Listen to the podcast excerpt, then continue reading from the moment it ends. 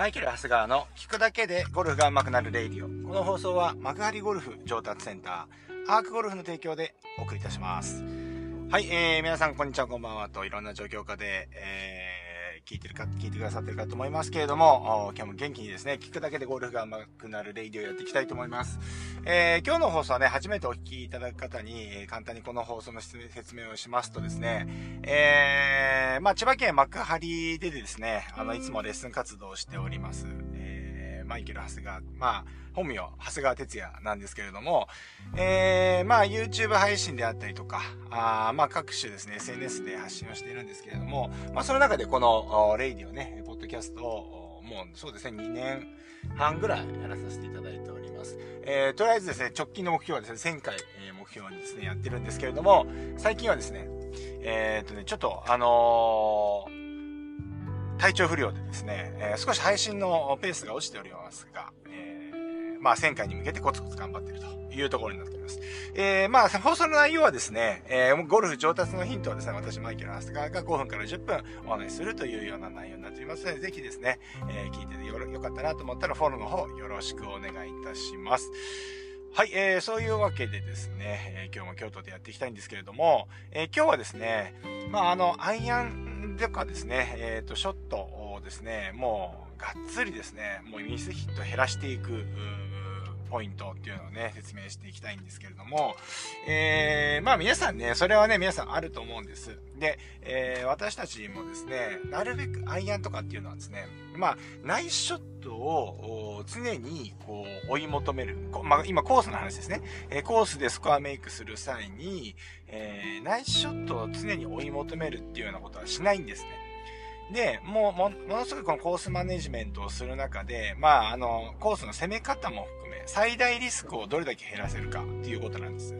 で、えー、よ、皆さんね、よくこんな経験あるかと思うんですけれども、まあ、すごいいい調子で回ってたのに、まあ、例えば仮にですね、OB を連発してしまって、そこで10、2桁得点をしてしまってですね、えー、その日がね、えー、今まで何だったんだろうかなっていうようなね、台無し、1、1ホールで台無しになってしまう、えー、ようなことよ、結構あると思うんですよね。で、これは、じゃあ皆さんね、あの、初心者の方が、じゃあまだ僕はこういうレベルだからそうなるんだよねっていう思いきや、ゴルファーっていうのは、どのレベルにあってもそういうこととずっと付き合っていかなきゃいけないんですよ。まあ、仮に、プロゴルファーだとして、まあ、アンダーパーだとかね、まあ、仮に言うと、いいパワープレイでね、回るってなった時に、もですね、まあ、ちょっと、ちょっとしたミスでダブルボギーになってしまうと、結構ゲームが壊れてしまったりするので、これね、どのね、レベルでも、メンタル的には同じなんですよね。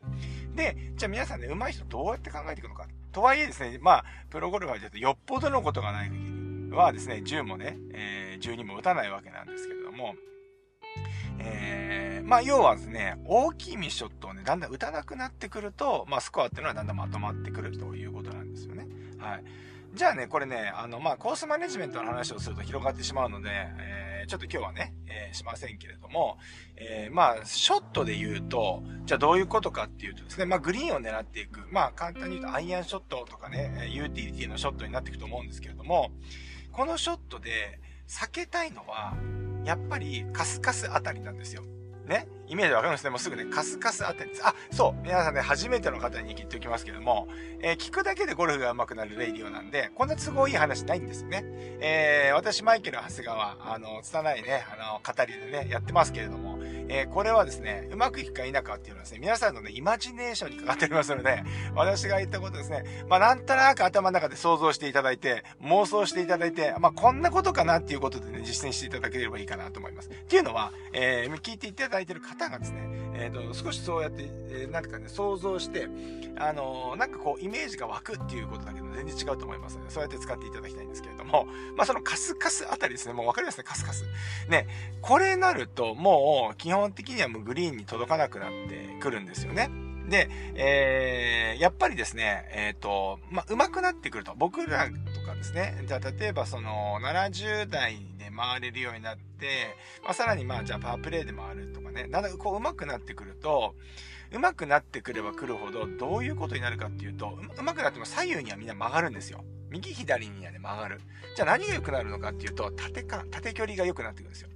なんで、えっ、ー、と、プロゴルファーで言うと、ミスショットして、あーとかね、松山選手とか手離してフィニッシュしたりしますよね。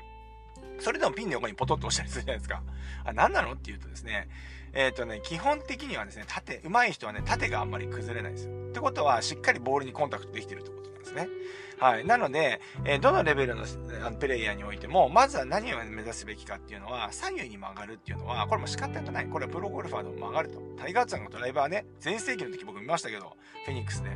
2ホールとか2ホール分ぐらい曲がりますからね。そう。でもあれだけ上手いわけじゃないですか。で、やっぱりね、アイアンショットの縦距離とかで、それには、まあ、繰り返しになるんですけれども、どれだけ、こう、ミート率を上げられるかっていうことになるんですけど、こちらスイングにおいて、これ、ミート率を上げるの何かっていうと、これはですね、しっかりと、この、まあ、いわゆる伸び上がらないっていうことが大事なんですね。当たり前のことをね、長々と今5分かけて話してるわけですけど、伸び上がりがダメなことは大体分かってるんですけど、大体の方が伸び上がってしまってるんですよね。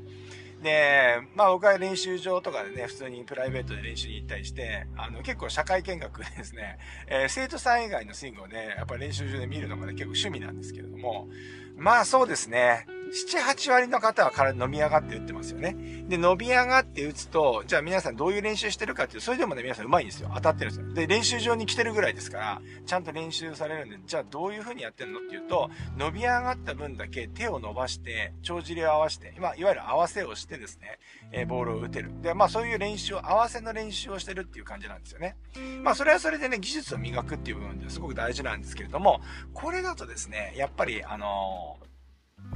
いつまで経ってもですね、カスカスあたりからね、抜け出せない。女性とかで言うと、まあ、何番で打ってもあんまり番手の距離が変わらないよね、みたいなことになってしまうわけなんですよね。うん。じゃあこれね、なんどどういうことかっていうと、要は、えっ、ー、と、胸がですね、えー、ボールの方に向けられているかどうかなんですよね。で、えー、このボールに対して向き、向く胸が向くっていうことはどういうことかっていうと、まあ僕らこのゴルフレッスン用語で言うとカバーリングって言ったりします。で、えー、僕は YouTube の方でですね、カバーリングの件に関してはね、いろいろですね、あの、動画とかも上げてるんですけれども、このカバーリング、どういう動きかっていうと、まあ、その名の通り直訳すると、覆いかぶさるっていう形なんですよね。な何に対して覆いかぶさるのっていうと、ボールに対して体が覆いかぶさるような形で、えー、動いてくる動きのことをカバーリングって言ったりするんですね。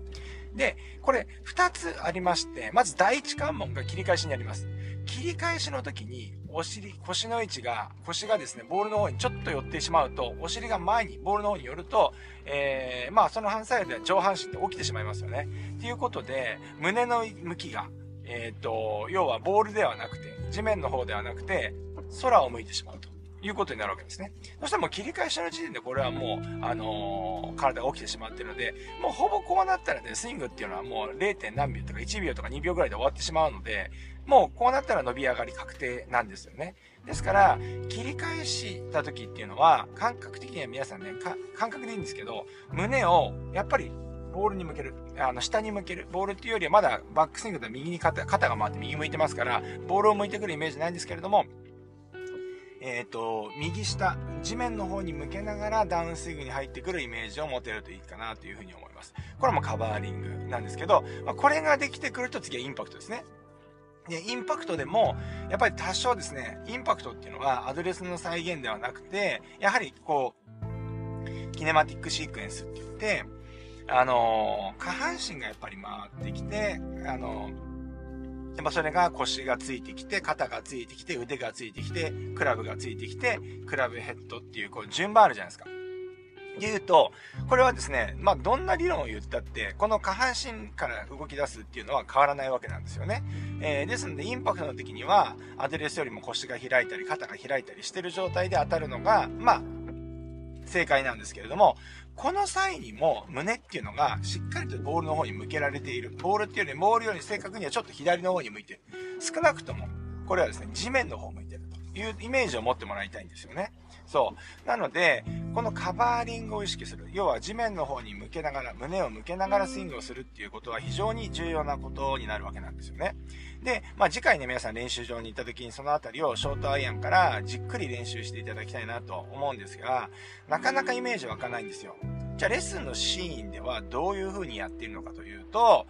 これはですね、まあ、ステップ台ってこう、少しこう、20センチ、10センチ、10センチとか20センチ、15センチぐらいこう、上がった分、台でですね、台の上から地面にあるボールを打つんです。えー、どういう状況かというと、強烈なつま先下がりを、えー、人工的に作ってですね、練習してもらうんですけど、こうするとですね、えっ、と、胸が下を向いていないと全く当たらない。もう空振りしちゃいます。はい。伸び、いつも伸び上がってる方が、そのイメージで打つと全然ボールに当たらないです。ですから、このつま先下がりの練習をめちゃくちゃしてもらうんですね。で、うん。普段のね、あの、本当の方、普通の方はですね、まあ、こんなかなかこんな状況作れないです。練習場とかだと多分危ないので、仮に自分、自作のですね、台を持って持って行ってますね、多分ね、あの、入り口で止められると思いますので、えマイケル・長谷川がくれぐれもですね、えー、マイケル・長谷川がこういう練習が有効だったからって言って、ね、台持ってきました。これやめてくださいね。あの、ゴルフ界狭いってこれやめてください。やめてくださいはやってくださいじゃないですからね。本当にやめてくださいですからね。本当危ないんでやめてください。で、えっ、と、じゃあどうするのっていうと、えっ、ー、と、練習、えっ、と、コースに行った時に、えー、つま先下がりの状況を探して、結構そこでは素振りをする。で、しっかりと地面を触るような感じの素振りをしっかりしていくっていうことをお勧めしています。はい。で、つま先下がり、過度なつま先下がりってなかなかやっぱりないっていうか、プレイ中に見つけるの大変だし、ね、そんなに、えー、余裕ないよっていうことだと思うんですけれども、これはもう頑張る。ね、あ、そう、このレディをね、何回も言いますけれども、あの、頑張るっていうの結構多いんで、最後精神論ですから。ね。なんか、あのー、すごいこう、あのー、ロジカルに説明してるような感じなんですけど、最後は精神論になるのがこの聞くだけでゴルフが上手くなるレディオですので、皆さんね、よ、よ、ご、ご容赦いただきたいなと思うんですけれども、えー、そうなんですよ。つま先下がり作ると。そう。で、えー、ここでも注意点です。で、この過度なつま先下がりに手軽にね、時間になるときできる状況って結構あって、ティーイングエリアなんですよ。で、ティーイングエリアって必ずこの、えー、第一、第、第になってるじゃないですか。第、第っていうか、もう、なんていうんですか？山みたいになってるじゃないですか。ちょっと上がってるじゃないですか。だからね、ここが一番つま先下がり探しやすいし、時間もね、待ってる時間もあるそこでやりやすいんですけど、ティーイングエリアの近くで素振りするのっていうのは基本的にマナー違反になりますので、こちらもやめてくださいね。皆さんね、聞くだけでゴルフが上手くなると聞いてるので、聞いてるレレレスナー、あ、もう全然噛んでる。このね、レイディを聞いてくださってる方はですね、もうやっぱね、紳士淑女の方がね、やっぱ聞いてくださってて欲しいと思っておりますおりますので、えー、やっぱりね、マナーはね、守ってもらいたいなと思っております。はい。だから、ティーイングエリアのね、あの、あのあたりって、基本的には、あの、ダメです。打つ人以外は、あの、ティーイングエリアに入れないし、その周りで素振りもしないっていうことになってます、なってますね。はい。そう。えー、ですので皆さんそこをちょっと注意していただければなというふうに思います。はい。まあでもですね、このつま先下がりとかでか状況を見つけては素振りをするとですね、えー、非常にですね、このカバーリングをしていくイメージっていうのが出しやすいなってきますので、ぜひですね、あの、あ、この感じかとかっていうものを感じると思うんです。僕の場合はですね、このドリルを、ね、定期的にやってるんですけど、つま先下がりのね、えー、ところから打つドリルを定期的にやってるんですけど、そうすると、やっぱりね、えっ、ー、と、左足の踏み込みとか、あのこの左サイドの使い方が少しね、あの、自分が伸び上がったりするとですね、わかるんですよね。うん。なので、これはですね、人によって感じ方違うと思います。状況によって、あ、なんかこう、頭の位置がこうだなとか、顔の向きがこうだなとか、あ、足ってこうやって動いたらそうやって打てるなとかですね、えー、人それぞれ感じ方違いま、違うと思いますので、それは、つま先下がりで打った時、打った時とか、